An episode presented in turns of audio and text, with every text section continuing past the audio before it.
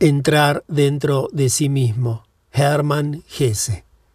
En mi vida es ahora mediodía. He arribado a la cuarentena y siento como se anuncian, tras una preparación de años, nuevas actitudes, nuevas ideas, nuevas opiniones, cómo el conjunto de mi vida tiende a cristalizar en forma nueva y diferente. Este proceso no ha tenido comienzo. Se adivinaba y era ya presagio y posibilidad cuando aún era niño, cuando aún no era ni niño. Lo barrunté muy temprano. Cuando llevó con mis años infantiles, los veo de otro modo que acostumbraba verlos. La época de la niñez tiene otro aroma. El tiempo de la infancia me trae ahora un eco diferente del de hace solo dos o tres años. Y así veo ahora prenuncios y augurios de lo actual en los hechos y los sentimientos de muy temprana edad. Se dirá que proyecto retrospectivamente sobre todo el pasado el nuevo sentido que doy ahora a mi vida, que construyo la historia, que aplico los nuevos dogmas a lo pretérito, que me ilusiono con una nueva teología. Pero, ¿qué importa que me engañe haciendo teología o construyendo la historia? Lo nuevo en mi vida no consiste en que al engaño anterior haya seguido ahora una mayor dosis de verdad. Estoy más distanciado que nunca de la verdad. Soy más incrédulo que nunca frente a toda verdad y más crédulo que nunca frente a toda ilusión. Pero me siento revivir, soy más joven, adivino el futuro, intuyo fuerzas y posibilidades de realización. Y todo esto me había faltado durante años. Es una muda de piel, un vestido gastado que quiere desprenderse, y lo que por mucho tiempo había considerado el sufrimiento del tener que morir, significa ahora el dolor del nuevo nacimiento. Terribles son los sufrimientos que produce la inexorabilidad de la muerte. Los veo a mi espalda, como un largo y tenebroso desfiladero de horror, a través del cual he pasado, he caminado años y años, solo y sin esperanza. Aún me produce escalofrío cuando lo recuerdo. Fue un infierno, un infierno gélido y silencioso. Fue una vía sin horizonte, al término de la cual no había sino oscuridad y muerte, tal vez, ojalá, un acabarse todo. Más parece ser que todo sufrimiento tiene un límite. A partir del límite, o desaparece o se transforma, asume el color de la vida. ¿Acaso aún duele? Pero ya el dolor es esperanza y vida. Así me ocurrió a mí con la soledad. Ahora no estoy menos solo que en mi peor época pero la soledad es un brebaje que ni me ha narcotizado ni puede ya dolerme. He bebido de esta copa lo bastante para haberme inmunizado contra su veneno. Pero en realidad no es veneno, lo fue, pero se ha transmutado. Veneno es todo aquello que no aceptamos, no amamos, no somos capaces de saborear con gratitud. Y todo lo que amamos, todo lo que nos sirve para extraer y sorber vida es vida y es valor. Cuando yo intento analizar un fragmento de mi vida, no lo hago pensando que así puedo enseñar a otros, que puedo encontrar ciertas fórmulas y destilar una cierta sabiduría. Pese a que a lo largo de mi vida, desde los años juveniles, he ensayado el camino de la filosofía, y he leído toda una biblioteca de pensadores, he ido perdiendo la fe en mi capacidad para comunicar en fórmulas mi visión del mundo. Yo no soy pensador ni quiero serlo. Durante largos años he sobrevolado el pensamiento, le he sacrificado gran parte de mi vida y con ello he perdido y he ganado según se mire.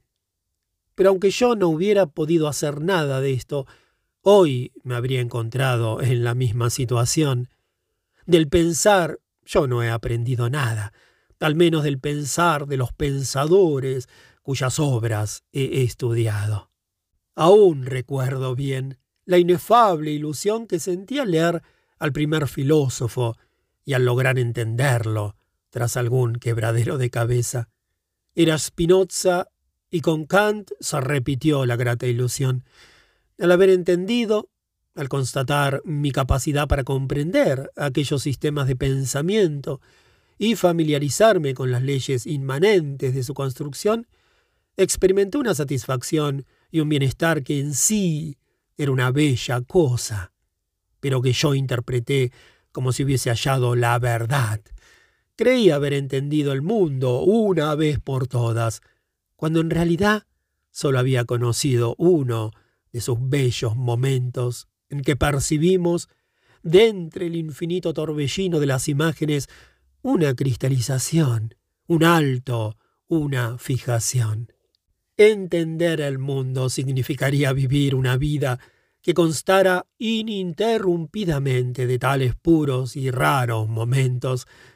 Yo sentía que el filosofar era sólo una de las infinitas vías para vivenciar tales instantes, pero durante mucho tiempo no acabé de creerlo. En realidad mi experiencia con Kant, con Schopenhauer, con Schelling, no era diferente de la que había hecho con la Pasión, según San Mateo, con Mantegna, con el Fausto. Hoy lo veo más o menos así. Una filosofía de valor eminente se da solo para el filósofo creador, no para su discípulo, ni para su lector, ni para sus críticos. El filósofo experimenta en su recreación del mundo lo que cada ser siente en los momentos de madurez y plenitud. La mujer al dar a luz, el artista al crear, el árbol en las estaciones del año y en la evolución vital. Que el pensador vive esta experiencia conscientemente, en tanto que los otros seres la viven inconscientemente, es una vieja creencia, de la que yo en mi fuero interno dudo. Y aunque ello fuera cierto, que no lo es, pues el pensador es víctima en la vivencia de su obra de mil ilusiones, y cuántas veces sus preferencias y su vanidad se inclinan precisamente por sus hallazgos más dudosos. Mi experiencia está contra este valor preeminente de la conciencia, el que yo tenga habitualmente en el campo de la conciencia, el círculo de las cosas que me interesan, no decide sobre el valor, y la supremacía de mi yo. Solo significa que entre el círculo de la conciencia y lo inconsciente mantengo buenas relaciones, unas relaciones flexibles y dúctiles. No somos máquinas pensantes, sino organismos, y en nuestro organismo el inconsciente ejerce un papel análogo al del estómago en la famosa comparación del orador romano. Para el que no está dispuesto a discutir sobre meras palabras, no es fácil expresar lo que quiero decir. Pero, como metáforas, me parecen los términos consciente e inconsciente tan valiosos que voy a intentarlo. Represéntate, pues, tu ser como un lago profundo con una delgada superficie. La superficie es la conciencia. En la superficie todo es claridad. En ella acontece eso que llamamos pensar. Pero la parte del lago que constituye esta superficie es en extremo pequeña. Podrá ser la más bella, la más interesante, pues en el contacto con el aire y la luz el agua se renueva, transforma y enriquece, pero incluso las partículas de agua que están en la superficie se van desplazando incesantemente. En todo momento el agua sube, se sumerge. En cada instante se producen corrientes, desequilibrios, desplazamientos. Cada partícula de agua quiere estar en su momento en la superficie. Pues bien, al igual que el agua, nuestro yo o nuestra alma, no importan las palabras consta de miles y millones de partículas de un fondo en permanente crecimiento e intercambio de patrimonio, de recuerdos, de impresiones. Lo que nuestra conciencia percibe de ello es la mera superficie. El alma no ve la parte incomparablemente mayor del contenido. Ahora bien, para mí el alma rica y sana y apta para la felicidad es aquella en la que tiene lugar una constante y viva fluencia e intercambio desde la gran zona de oscuridad hasta el minúsculo campo de luz. La mayoría de las personas albergan en sí miles y miles de cosas que nunca suben a la clara superficie, que se pudren y torturan desde allá abajo. Por eso, porque están corrompidas y hacen sufrir, la conciencia las rechaza una y otra vez, se hacen sospechosas y son objeto de temor. Este es el sentido de toda moral. Lo que se considera nocivo no puede ascender a la superficie. Pero la verdad es que nada es nocivo y nada es benéfico. Todo es bueno o todo es indiferente. Cada uno lleva en sí cosas que son buenas y deben apropiarse, pero que el sujeto no permite que suban a la superficie. Si subieran, dice la moral, sería funesto, una desgracia. En realidad tal vez sería una suerte. Por eso todo ha de salir a la superficie, y el hombre que se somete a una moral se empobrece. Siguiendo con este símil, lo que yo he experimentado en los últimos años lo puedo expresar diciendo que he sido un lago cuyas capas profundas yacían bloqueadas. De ahí se originó la tortura y el pavor de la muerte. Pero ahora hay una constante fluencia entre el arriba y el abajo, quizá todavía en forma deficiente, quizá no lo bastante viva, pero al menos hay fluencia. 1918-1919.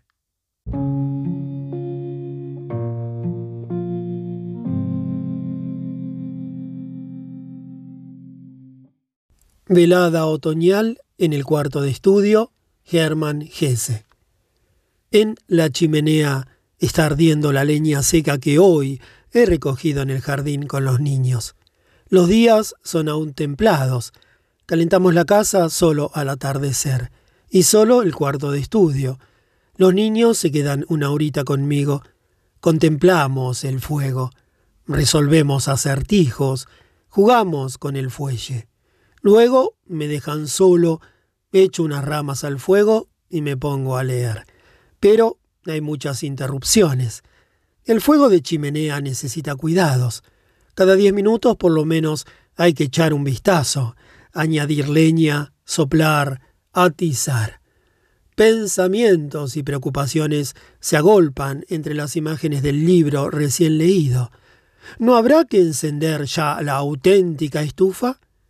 Pero entonces uno se acostumbra mal, y luego en medio del rigor invernal nos quedamos de pronto sin carbón. Además, ¿para qué? ¿Para qué calentar el cuarto de estudio? ¿Para qué leer libros, escribir libros, recrearse en los poemas? ¿Para qué todo esto? A lo largo de cuatro años el mundo nos ha estado predicando, entre rayos y truenos. A los poetas y a los idiotas nos ha dicho que somos unos burros y unos locos sentimentales, y que aparte de nuestras ocupaciones pueriles hay otras cosas que hacer. Nosotros nos hemos sonreído cuando lo decían nuestros enemigos, y nos hemos estremecido cuando voces familiares repetían lo mismo. Hemos aguantado a los poetas bélicos y a los que han hecho la guerra. Nos han arrojado piedras y lodo apenas osábamos proferir palabras como razón, humanidad, decencia. Éramos uno descastados y antipatriotas, no teníamos conciencia de la gran época que vivíamos. Ahora se han vuelto las tornas, y las cosas que los poetas y los locos decíamos tres años A son verdades con patente de corso. Ahora ya no nos hacen gracia estas verdades de libre circulación. Y otra vez nos hemos replegado y hacemos poemas y nos ocupamos en cosas pueriles. La sana razón y los periódicos nos dicen que nos equivocamos de plano, que nos evadimos de nuestro tiempo, que no cumplimos nuestros deberes con la sociedad. Pero nuestro corazón nos dice algo muy diferente, y por eso a mí me trae sin cuidado que nuestra actividad tenga o no sentido. No hay actividad que posea un valor o un sentido superior a la mía. He ahí lo que yo he aprendido de la gran época, cuya grandeza no nos la creíamos cuando nos la proclamaban los entusiastas partidarios de la guerra, y que ahora vamos viendo con claridad, más allá y por encima de todas aquellas filosofías coyunturales. Esta época es grande para nosotros, va ganando en grandeza día a día. Para nosotros, los poetas, pensadores, soñadores, creyentes, amanece una época de los locos, del alma y del espíritu, y deberíamos alegrarnos de que nuestros enemigos se hayan roto la crisma y estén sepultados bajo tierra. Los asusadores de la guerra, los poetas vociferantes de la guerra, los articulistas predicadores de la gran época y demás ralea. Y ahora vuelvo a la lectura con la conciencia bien tranquila, como hace tiempo no lo hacía. Yo sé, cuando me enfrasco en un bonito libro, que estoy haciendo un menester mejor, más sensato y más valioso que todos los ministros y reyes de este pícaro mundo han hecho de unos años a esta parte. Yo edifico donde ellos destruyen, recojo donde ellos desparraman, amo a Dios cuando ellos le niegan o le crucifican. Una gran muralla de libros se ha levantado en mi mesa. A pesar de la guerra y la miseria, se sigue trabajando de firme y aún queda mucho papel por lo visto. Pero al echar un vistazo y hacer alguna calita en el montón, tengo que confesarme que hay pocas cosas que me gusten, poca cosa que yo vaya a leer. Tengo la impresión de que con este periodo de guerra los libros, lejos de ser mejores, son de menos calidad. Y tengo la impresión, sobre todo, de que mis gustos han cambiado radicalmente las novelas me dan miedo y los ensayos me ponen malo. Ahora prefiero leer, en lugar de poesía, los santos padres, que son infinitamente más interesantes y más verdaderos. El caso es que aún sigo leyendo, aún me encuentro lejos de la meta que espero alcanzar, que todo lo impreso sea para mí vanidad y nadería. Y como en este gran montón de libros hay algunos nombres queridos y algunos bellos temas que solicitan mi atención, voy a destacarlos para aquellos que aquí o allá gustan, como yo, de sentarse a la chimenea hacia el atardecer y entregarse a la lectura. De Wilhelm Schaeffer han aparecido dos volúmenes, Narraciones, de George Müller, una colección de prosas diseminadas hasta ahora en pequeños volúmenes, cuyo autor es este hábil malabarista de la palabra, que con frecuencia juega con su bello estilo igual que un surtidor con la esfera de cristal. Y otras veces se olvida totalmente del estilo, pues en el fondo es demasiado buen escritor para recrearse en el mero virtuosismo. De los más jóvenes también he leído algo nuevo que me ha impresionado. Yo mismo me sorprendo al verme capaz desde que existen los expresionistas, de volver a leer dramas. Antaño no podía, todo era poner pegas a los dramas. Debía seguir tales y cuales reglas. Tenían que tener actos y un desenlace, argumento y demás zarandajas. Y si yo no era capaz de escribir un drama, tampoco era capaz de leerlo. Ahora con estos jóvenes me resulta fácil la lectura. Me gusta y muchas veces me encanta esta gente ha arrojado por la borda las reglas y las formas, y puedo leer sus dramas como auténticas, simples y más o menos disparatadas fabulaciones. La seducción de Kornfeld me ha gustado extraordinariamente, así como la afiligranada leyenda del mismo, y luego La crisálida de Lehmann. Schmidt ha traducido La vida de San Francisco de Asís del medieval Tomás de Celano. Verlag Reinhard Basilea, poniendo al alcance del público una de las más antiguas e interesantes fuentes para la vida del santo, al que nuestra época admira más que a cualquier otro. También esto va a cambiar y será patente que en el entusiasmo que nuestro tiempo ha sentido por Francisco de Asís se esconden malentendidos.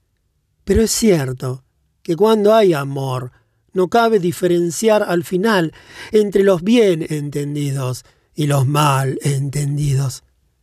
Y antes de cubrir de ceniza las brasas de mi chimenea y de escaparme a la cama ante el frío de la noche, quiero notificar a los amigos que ha aparecido un nuevo libro de Knut Hamsun.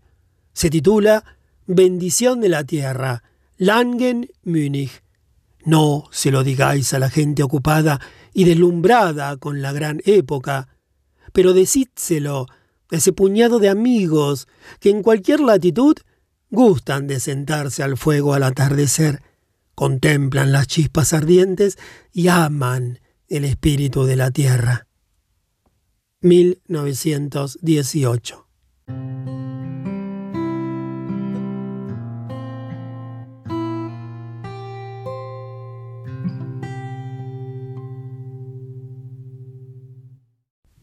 Confesión alemánica Hermann Hesse.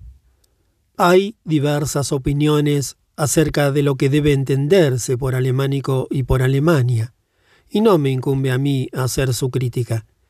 Mi fe en las razas nunca ha sido muy viva, y en este sentido yo no osaría presentarme como alemánico. Sin embargo, no dejo de ser alemánico, y lo soy en forma más vivaz y más consciente que la mayoría de los que lo son por raza. Considero que el círculo vital y cultural que abarca desde Berna hasta la zona norte de la Selva Negra, y desde Zürich y el lago de Constanza hasta los Vosgos, constituye una unidad espiritual. Esta región, que abarca parte de Alemania meridional y de Suiza, viene a ser mi patria. Y el hecho de que a través de esta región corran varias fronteras nacionales y una frontera imperial me resulta muchas veces bastante enojoso para ciertas cosas pequeñas y grandes, pero jamás he considerado estas fronteras en lo más íntimo de mi ser como naturales. Mi patria estaba a ambos lados del Alto Rhin, llámese el país Suiza, Baden o Württemberg. Nací en la parte norte de la Selva Negra y ya de pequeño fui a vivir a Basilea.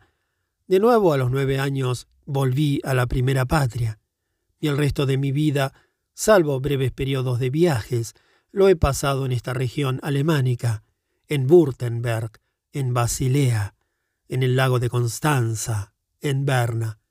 También en el plano político he pertenecido a ambas riberas del Rhin.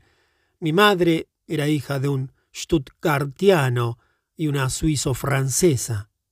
En los años 80 mi padre adquirió para la familia los derechos de ciudadanía de Basilea, y un hermano mío sigue siendo hoy día suizo, mientras que yo ya de niño, por razones de escolaridad, entré a formar parte del estado de Württemberg.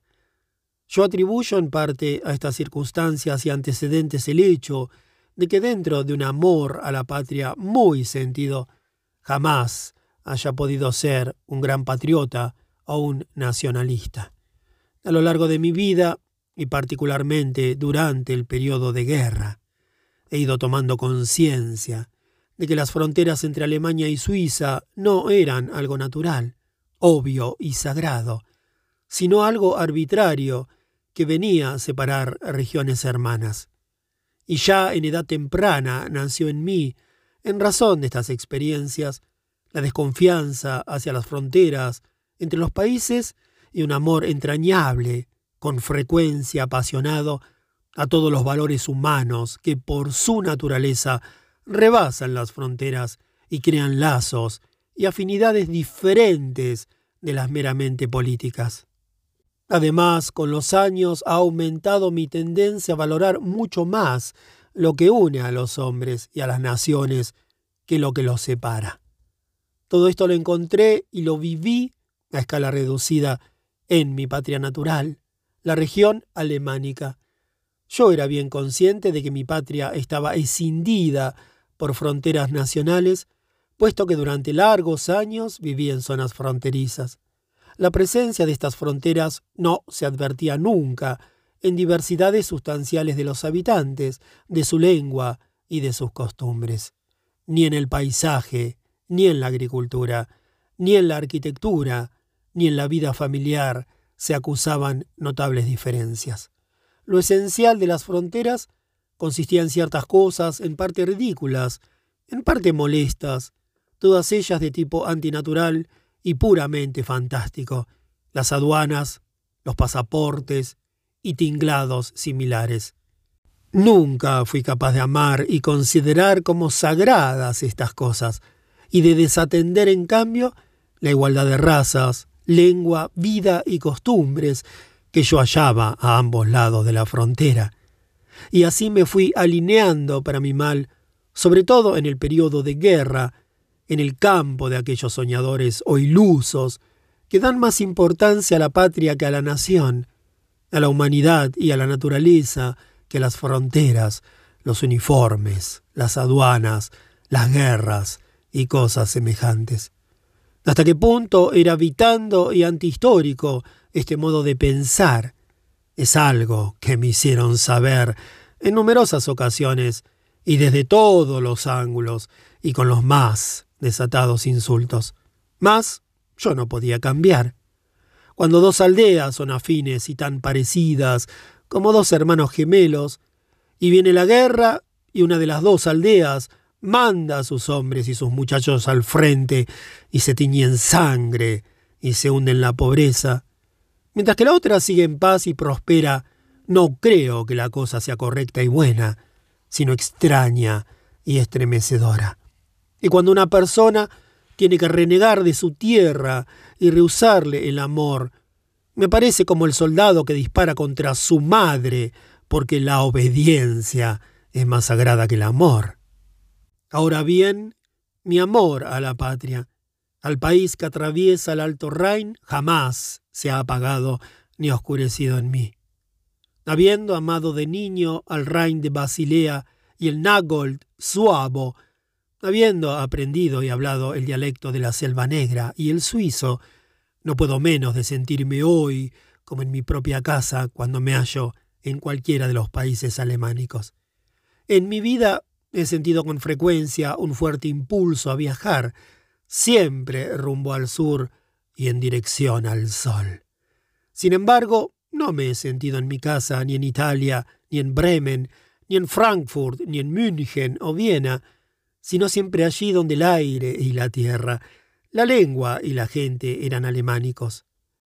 Casas campesinas con maderamen pintado en rojo, viejas ciudades con puentes sobre el bravío Rhin verde claro, montañas azules de atardecer, huertos y fertilidad, y en la atmósfera algo que evoca los Alpes cercanos, aunque no se vean, todo esto y muchas cosas más, me habla un lenguaje patrio y entrañable que vive en mí, y a este mundo pertenezco yo. Y luego el idioma, los dialectos suavos y suizos germánicos, plurales pero afines, un idioma de peculiar resonancia, de especial melodía. No soy capaz de describirlo. Él es para mi patria y madre, cobijo y confianza. Cuando retorné, nueveañero, de Suiza a la Selva Negra, sentí durante varios años una romántica añoranza de Basilea, y con un cierto orgullo infantil me daba aires de extranjero, si bien a las pocas semanas volví a hablar el dialecto suavo a la perfección, como en mi primera edad. Luego hubo tiempos en que me sentía suavo por los cuatro costados, e infravaloraba grandemente el elemento suizo. Solo poco a poco fui tomando conciencia de que mi equilibrado amor a ambas patrias de mi niñez, a las que más tarde se agregó el lago de Constanza, no era cuestión de humor personal, sino que efectivamente había un paisaje, una atmósfera, un paisanaje y una cultura que yo muy tempranamente había conocido y respirado desde dos vertientes distintas, pero que en sí eran una sola cosa. Desde entonces me tengo por alemánico y no me entristece, sino que me alegra el hecho de que nuestra Alemania no sea un Estado delimitado políticamente, ni pueda hallarse en los mapas y en los convenios entre las naciones. Enemigo como soy de las vanidades nacionalistas, no me está permitido hacer el elogio de los alemánicos y adornarlos de toda suerte de virtudes, como suelen hacer los diferentes pueblos. Yo no considero la fidelidad, ni la astucia, ni la valentía, ni el humor como dotes exclusivas de los alemanes, si bien ellos han dado buenas pruebas de tales virtudes. Tampoco amo más a un poeta alemánico, una casa de labranza alemánica o una canción popular alemánica que a los de otras latitudes. Los alemanes no han levantado una cúpula de San Pedro, ni tienen un Dostoyevsky, y desde su arrogancia patriotera nada quisieran saber de estilos y de arte extranjero. Yo no estaría de acuerdo. Mas todo aquello que es de procedencia alemánica tiene para mí un aroma patrio, es para mí comprensible y próximo. Hay cosas que me gustan más en los suavos. Así, la maravillosa musicalidad de sus poetas, de Hölderlin y de Mörike. Otra cosa que me gusta de modo especial en los suizos, la fantasía bajo la apariencia de sobriedad, como en G. Keller. Y otro punto donde los suizos se adelantaron a los demás alemanes, una mezcla cívico-democrática de los estamentos y capas sociales sin fronteras rígidas, la autoconciencia y autosatisfacción del pueblo y la apertura de los cultos hacia las personas de todas las categorías sociales. En este punto habíamos olvidado, desde la tradición germana, muchas cosas que ahora estamos empezando a redescubrir. El país alemánico tiene diversidad de valles, rincones y perspectivas. Mas cada valle alemánico, aun el más angosto, posee su apertura al mundo, y todas estas vías y salidas apuntan al gran río, el Rhin, donde desembocan todas las aguas alemánicas. Y a través del Rhin, el país alemánico ha mantenido siempre contacto con el ancho mundo. 1919